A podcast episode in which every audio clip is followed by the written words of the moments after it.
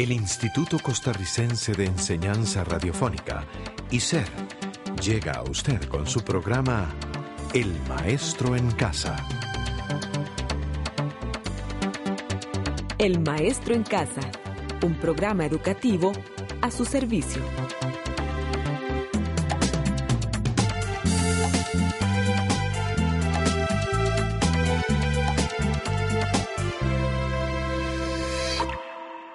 Muchas gracias por estar nuevamente con nosotros. Es un gusto contar con su compañía.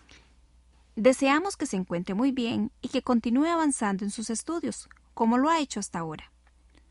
En este programa que corresponde a la semana sexta del libro Harras, Estudios Sociales, nos vamos a referir al controversial tema sobre el arribo y poblamiento del continente americano.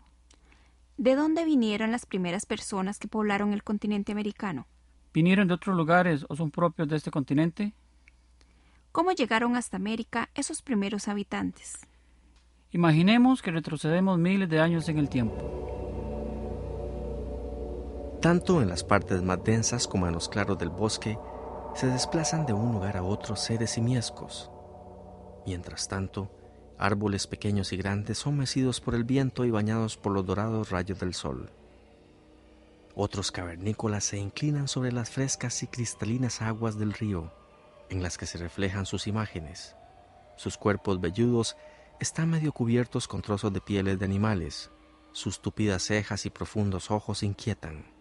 Caminan semierguidos, lo que les permite alcanzar frutos y hojas tiernas de los árboles.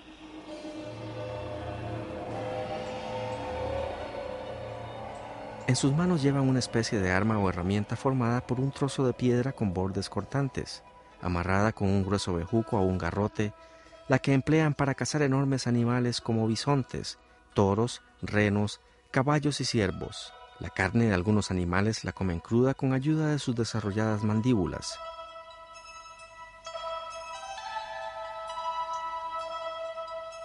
El rojo sol se está ocultando y entre la semipenumbra los grupos de seres simiescos se comienzan a introducir en las cuevas o cavernas donde pasarán la fría noche.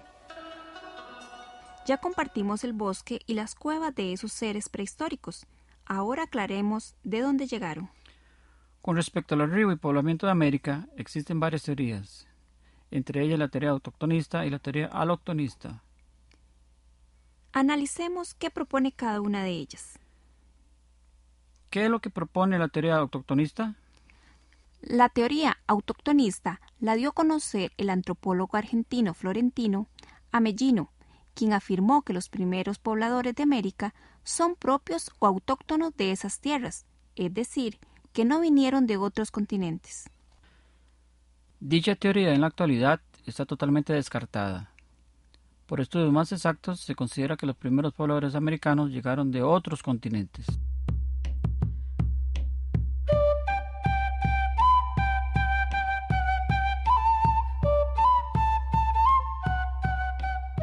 La teoría aloctonista considera que los primeros pobladores que arribaron a América provenían de otros continentes como Asia y Oceanía. Dentro de la corriente aloctonista existen varias teorías. Una de ellas se denomina teoría asiática, propuesta por Alex Hedrica, quien afirmó que los primeros pobladores de América llegaron desde Asia una vez que cruzaron el estrecho de Bering. ¿Cómo ocurrió ese arribo? ¿No es cierto que entre Asia y América hay un mar? Despejemos esa duda.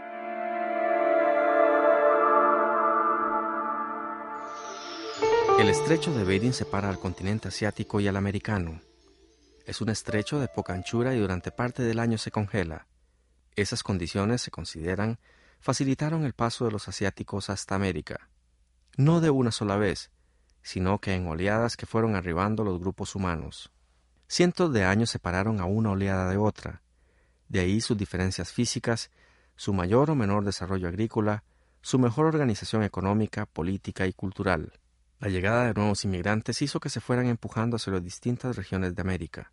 Los indígenas asiáticos de rasgos mongólicos, ojos achinados, pómulos salientes y cabello lacio, son muy semejantes a los indígenas americanos.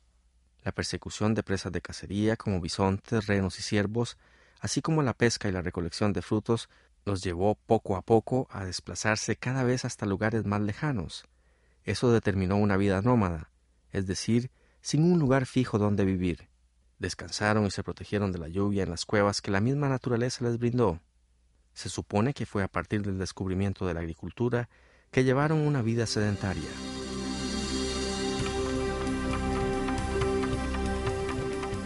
El antropólogo argentino José Belloni presentó la teoría de las siete migraciones.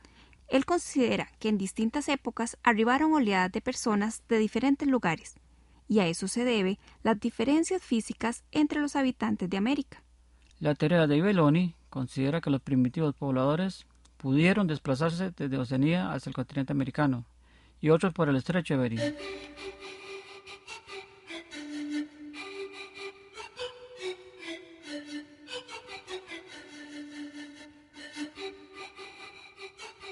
Otra teoría sobre el arribo del hombre al continente americano es la que expuso el francés Paul Rivet y se denomina teoría transpacífica, considerada una de las más creíbles.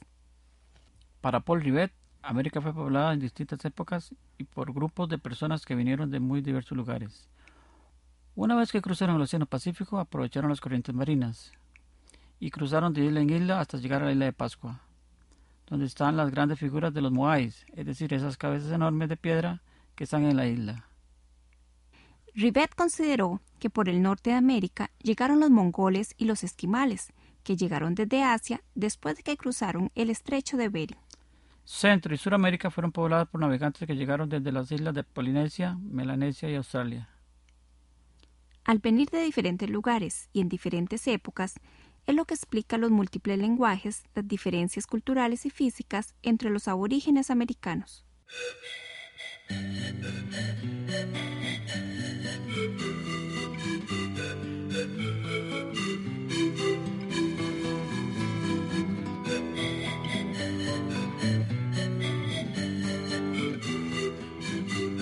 Podemos concluir diciendo que al no considerarse como definitivas algunas de las anteriores teorías, debemos tener en cuenta que nuestros antepasados precolombinos sí fueron capaces de crear cultura propia.